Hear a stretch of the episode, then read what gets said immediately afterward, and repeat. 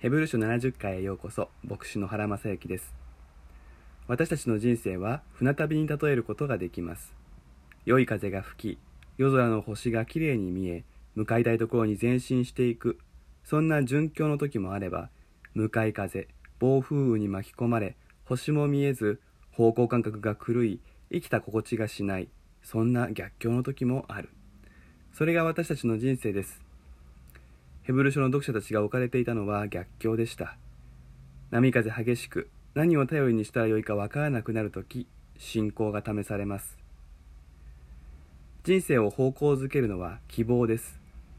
空に輝く星のように希望の光が遠くても確かに輝いているなら人はその方向に向かって進んでいけます。しかし荒れ狂う波の中では星の光を探すことさえできなくなります。そんな時私たちはどうしたらいいのでしょうか？答えは怒りを下ろすことです。試みが激しい時私たちはいろいろなことを試すかもしれません。しかしどんな激しい暴風雨も永遠に終わらないということはない。しばらくの間その場で辛抱できればやがて晴れ間はやってきます。その辛抱のために必要なのは船をその場に留めておく怒りです。怒りとは船が流れないために網や鎖をつけて海底に沈めておく重りのことです。重りの先を尖らせ海底に突き刺さるようにしておくタイプのものをアンカーというそうです。私たちは人生の船旅において上を見上げても希望が見えない時手元にある怒りを下ろしてその場にとどまり光が見えてくるのを待つことができる。では私たちの魂の怒りとは何でしょうか？それは神の約束と神の誓いだとヘブル書の著者は教えます。13節で神はアブラハムに約束する際ご自分より大いなるものにかけて誓うことができなかったのでご自分にかけて誓い確かに私はあなたを大いに祝福しあなたを大いに増やすと言われましたとあります。これは創世紀22章の出来事。イサクを縛って捧げる箇所について言っているところです。神様はこの22章に来るまでに何度もアブラハムに約束を与えその約束を忠実に果たしてこられました。それだけでも心強いことですが神様はここでさらにその約束に誓いを加えられたのです。今の時代誓いとか制約というのはあまり強い意味を持ちませんが古代社会はそうではありません。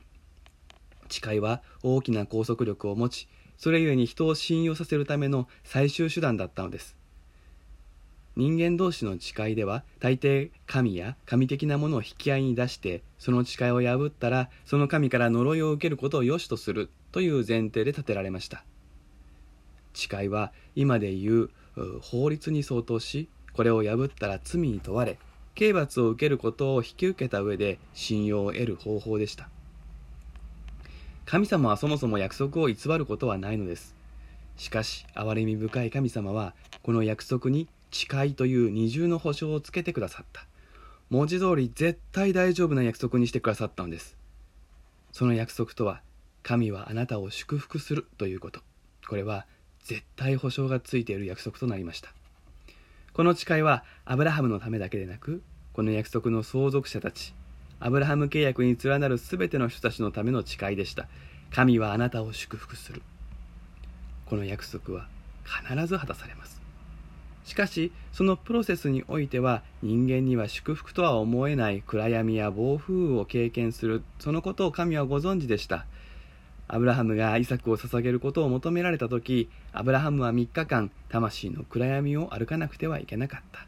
希望の光は少しも見えなかった。しかしそれを通り抜けた先に大いなる祝福がありました。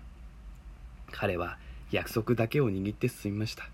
神はその信仰を良しとされ彼に続く者たちには約束のみならず誓いを加えてくださった。そうして魂の暴風を切り抜けるための重い怒りを与えてくださったのです。神はこの約束を果たすためなら命もかける。それがこの誓いの重さです。そして人を祝福するための最大の障害である罪を清めるため神は命を捧げて十字架にかかることさえ厭わなかったのです。神はご自分の約束と誓いに最後まで忠実です。それは今も変わりません。この怒りは私たちのため私たちのものです。神の祝福は忍耐の先に与えられるものです。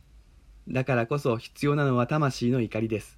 魂の怒りを持っていること。これがあればもう祝福は時間の問題です。